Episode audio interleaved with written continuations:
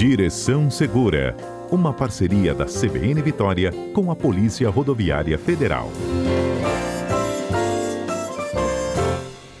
11 horas 17 minutos, já de volta aqui ao nosso CBN Vitória desta terça, hoje 20 de setembro. Vamos falar de educação no trânsito, de legislação de trânsito. Meu convidado de hoje aqui do Direção Segura é o inspetor Luiz Salgado. Ei, Luiz, bom dia. Bom dia, Fernanda. Bom dia a todos os amigos e amigas ouvintes da Rádio CBN.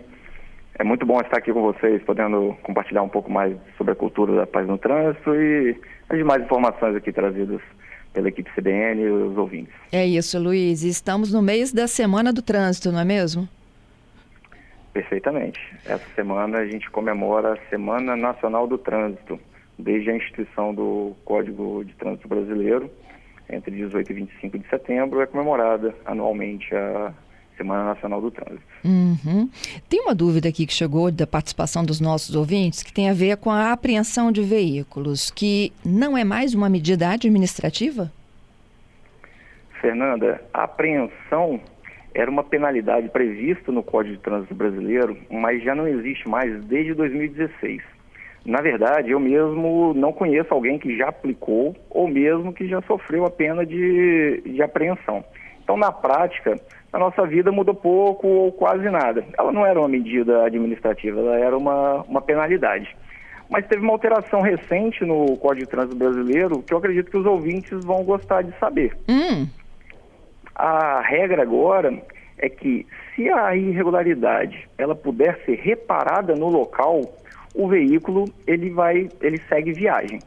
Vou te dar um, um exemplo aqui para que o, o, ouvinte consiga, consiga entender.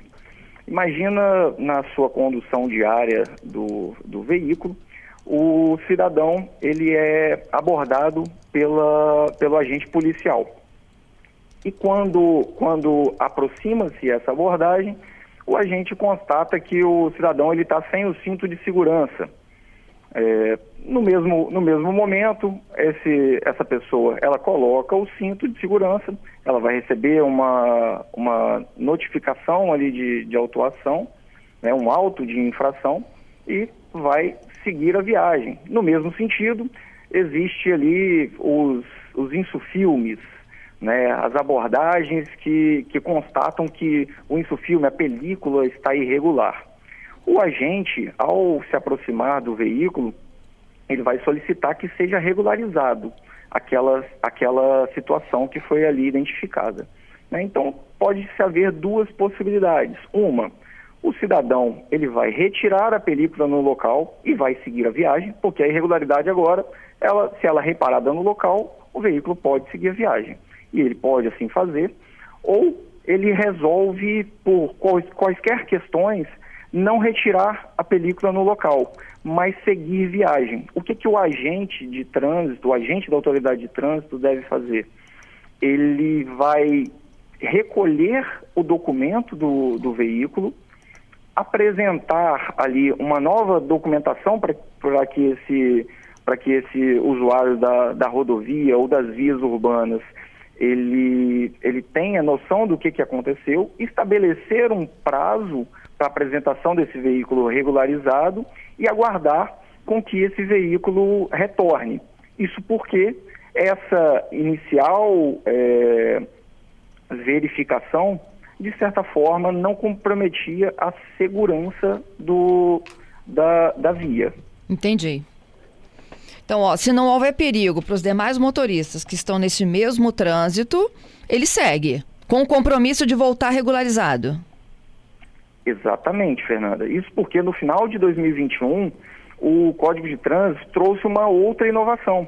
Ele fala exatamente que desde que não comprometa a segurança, e isso vai ser analisado pelo agente da autoridade de trânsito, vai haver um recolhimento do documento do veículo, o, o policial ele vai estabelecer um prazo e o cidadão volta para o local. Um outro exemplo que acontece aqui no, no nosso dia a dia.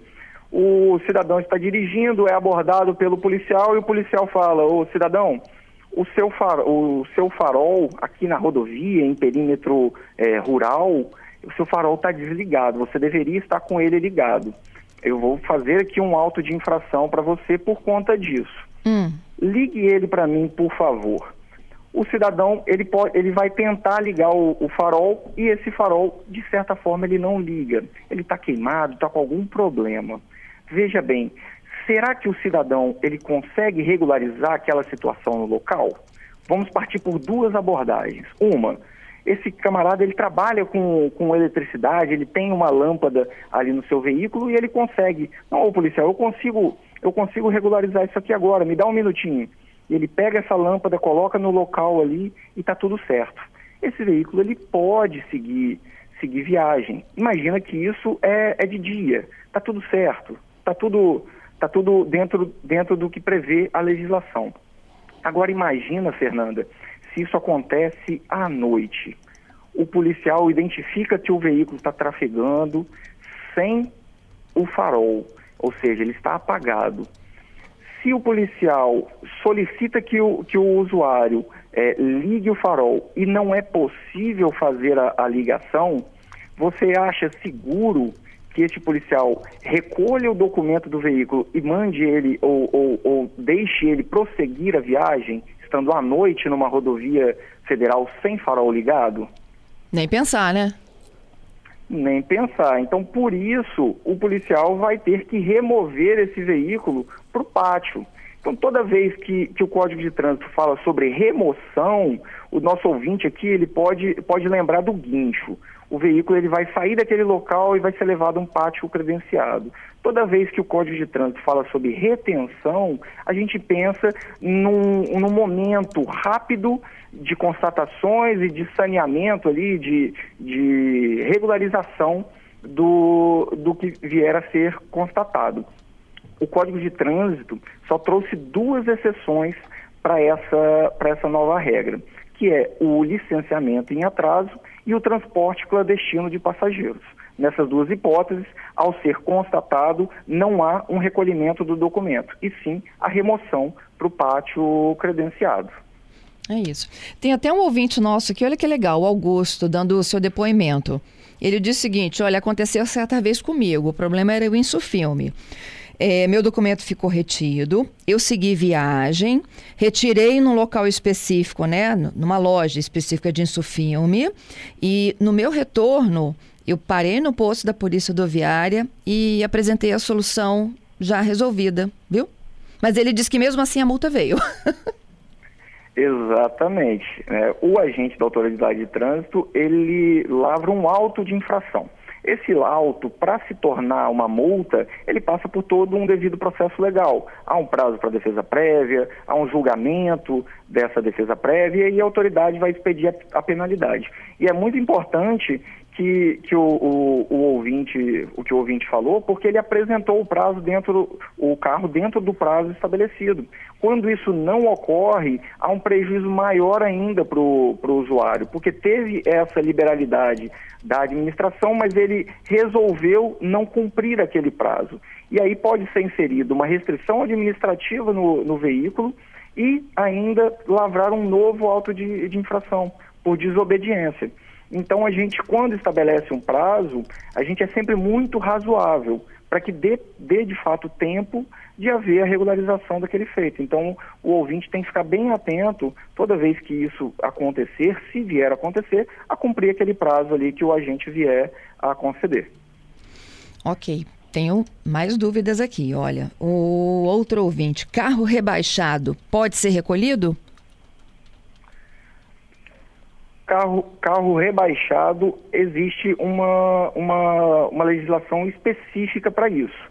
Né? A, gente, a gente sempre está se atualizando sobre, sobre o assunto e eu vou falar para que o ouvinte faça contato com a gente aqui na nossa na nossa central para a gente tirar a dúvida específica, porque eu posso dar uma informação para ele que não atende ao caso concreto dele e às vezes vai atender a outros colegas, mas ele quer tirar a dúvida dele. Então a Polícia Rodoviária Federal está sempre de portas abertas, com o telefone 191 disponível para tirar essas dúvidas. Ele uhum. pode passar o caso pontual para que a gente dê a informação mais precisa para ele. Ok. Sobre a retenção do documento do veículo, tem duas perguntinhas, Luiz. A primeira é do David. Hoje, a gente praticamente usa o aplicativo, né? É, onde tem lá toda a informação do, do, do veículo. Como é que se retém se tudo está no aplicativo, no celular? E a outra do Gilmar é a seguinte: se o meu, se o meu documento ficar retido, se eu por acaso vir a separado numa outra blitz, como faço? Perfeito. Essas, essas duas dúvidas eu posso falar em nome da Polícia Rodoviária Federal.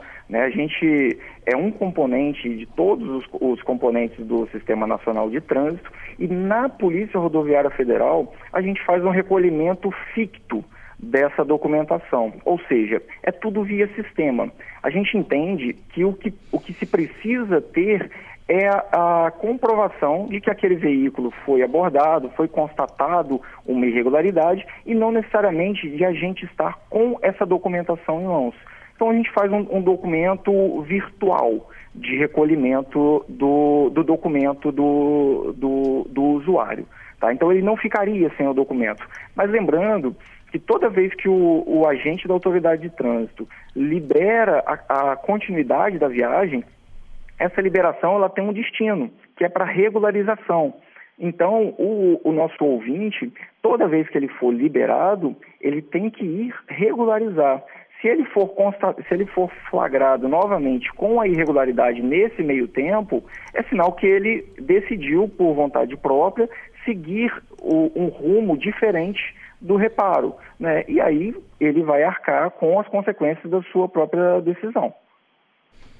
Entendido. Então, olha assim, é, na verdade é um instrumento de controle, né? Ninguém fica sem o smartphone ou sem o documento no papel, para quem tiver. Exatamente, exatamente. É, pessoalmente, eu só porto documento, documento digital né, tanto o CNH quanto o CRLV.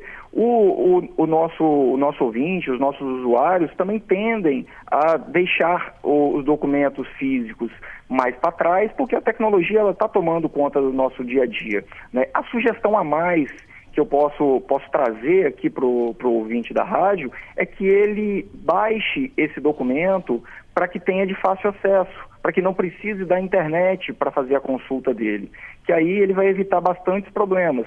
Né? Dentro do, do, aplicativo tem uma aba que chama exportar, ele exporta ele em PDF, vai ter, vai ter com um acesso amplo, bem simples e ajuda todo mundo, ao próprio ouvinte, ao agente policial que vier a, a fazer a abordagem, ou mesmo no, no, num eventual empréstimo do veículo para um terceiro, ele pode encaminhar esse documento, esse documento virtual que tem os mesmos efeitos legais que o documento físico. Uhum. Ô Luiz, e para não deixar dúvida aqui para os nossos ouvintes, aprender o veículo é diferente de retê-lo ou de removê-lo, não é isso? É diferente. Aprender, a gente pode retirar do nosso, do nosso vocabulário é, de trânsito, porque era uma penalidade, enquanto a retenção e a remoção são medidas administrativas, mas penalidade essa que deixou de existir desde 2016. Vou fechando com a semana do trânsito. Eu abri falando um pouquinho dela, né? Vamos fazer um convite aqui para os nossos ouvintes. O tema desse ano? Juntos salvamos vidas. E juntos mesmo, né, Luiz? É um esforço de todo mundo, né, para o trânsito? Tem que ser um, um, um, esforço de todos, Fernanda. Você veja, né, o nosso legislador, quando, quando fez o Código de Trânsito, já estabeleceu ali, de 18 a 25 de setembro, a gente vai comemorar anualmente a Semana Nacional do Trânsito. Então é uma data simbólica, de fato, para chamar a atenção das pessoas para a importância do trânsito seguro.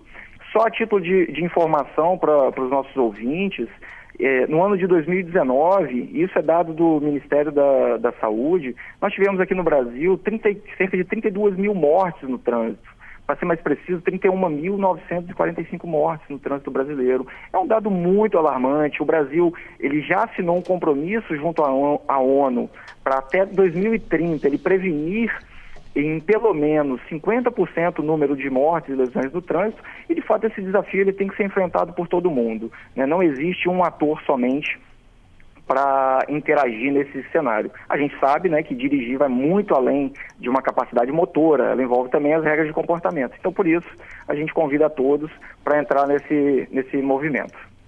Juntos pelo Trânsito. Te agradeço pela participação. Até a próxima oportunidade, Luiz. Obrigado, Fernanda. A PRF agradece aqui a equipe CBN por essa oportunidade e fazemos questão de sempre estar aqui, né, sempre que convidados, porque acreditamos que a educação para o trânsito ela tem um potencial preventivo para a redução da, da acidentabilidade, né, principalmente por estar baseada na mudança comportamental, ou seja, no, no fator humano. A PRF está com o telefone 191 disponível aí 24 horas para todos os cidadãos. Muito obrigada, viu? Bom trabalho para vocês aí. Obrigado para vocês também. Até mais.